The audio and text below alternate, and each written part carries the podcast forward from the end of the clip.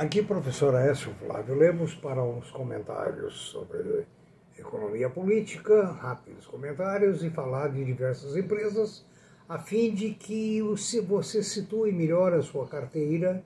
É lógico que isso aqui é apenas um, uma, digamos assim, informações sumárias. Você deve recorrer ao YouTube, onde existem diversos analistas analisando os mais diversos papéis. Eu apenas faço um complemento.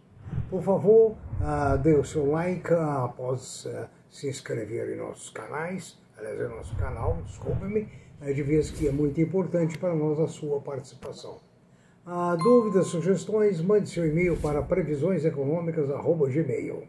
Uh, em www.previsioneseconômicas.com.br você encontra a nossa lista de vídeos, bem mais de 100 vídeos, acima de 150 podcasts à sua disposição para o seu uso, inclusive para o uso escolar.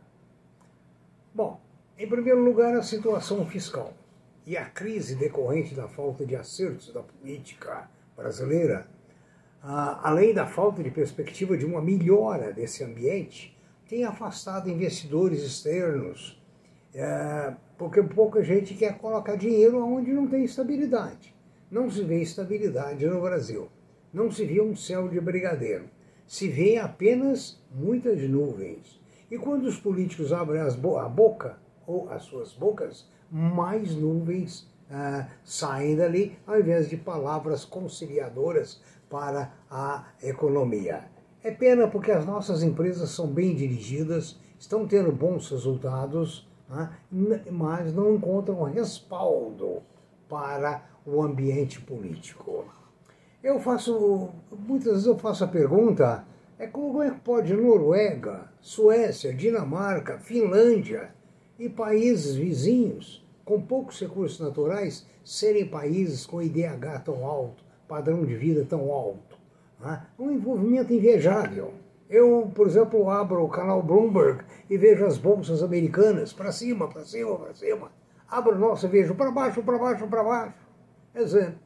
É, é muito triste ver essa, essa resultante da política brasileira.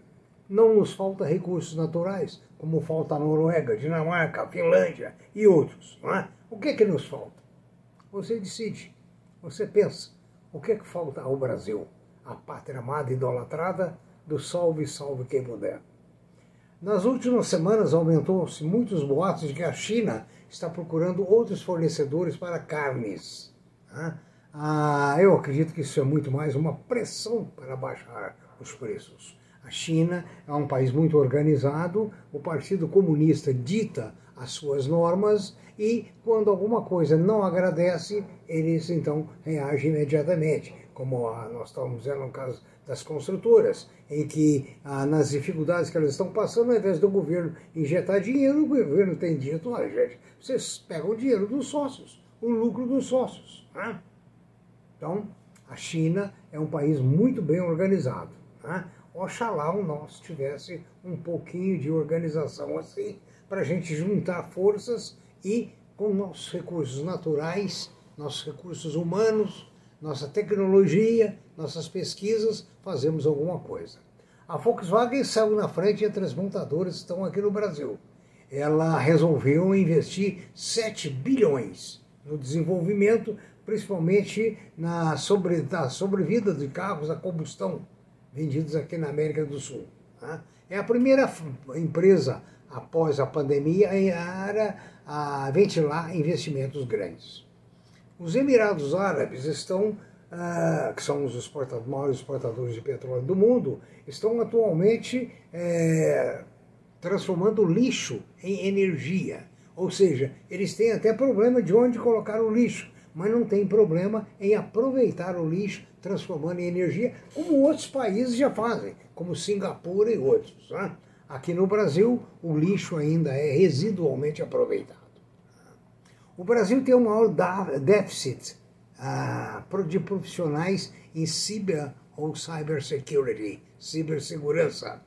Ah, faltam 400 mil profissionais em cibersegurança no Brasil. A Inglaterra e em diversos países faltam-se o quê? Motoristas de caminhões. Eu conversei com um motorista que trabalha na Europa, conversei essa semana, e ele me disse o seguinte, que nessa busca, essa necessidade inglesa de 100 mil caminhoneiros, apenas 20 apareceram em função dos salários. Paga-se muito mal na Inglaterra. Então, o resultado, a, o pessoal corre para os outros países. Né? O leilão 5G parece que teve um resultado muito bom para o governo, 47 bilhões, né? e escolheram quatro operadoras, uh, quatro da, da, da, operadoras para compra, para uso do, do, do G5. E acontece o seguinte, entraram no setor empresas que não são da área, o que é muito bom porque pode estimular a concorrência. Agora, interessante, né? A XP comprou uma facu a faculdade de IGTI e entra no mercado de ensino superior. A, a XP começa com 40 mil alunos. A meta é ter um milhão de alunos em cinco anos.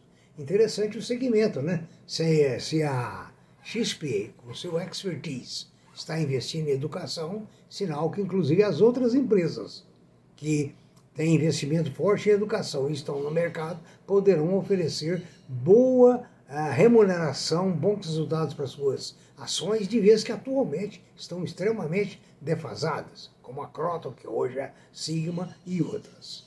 Tá? Então, olha com certo carinho as empresas que já estão no mercado. A, a Casa dos Ventos fechou parceria para desenvolver projetos de hidrogênio verde no Brasil com a Next Eficiência do grupo Comerc Energia. O, investimento é estimado em 4 bilhões de dólares em 10 anos. E a JHSF, que tem lá o Catarina, primeiro aeroporto comercial ali naquela região de São Paulo, no interior de São Paulo, ah, está agora tentando transformar o seu aeroporto em aeroporto comercial e internacional.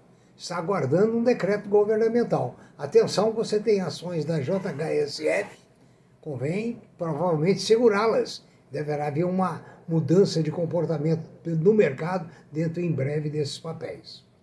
O Veja bem, a aquisição da Albacora e Albacora Leste aumenta em 120% a produção de petróleo da a, PetroRio. Olha que maravilha, né? Entendeu? Realmente muito importante. A Petrobras iniciou negociações exclusivas com o consórcio formado pela PetroRio e a Cobra, pela venda de sua participação nos dois campos. É outra ação que subiu muito recentemente e tem tudo para continuar subindo. Né?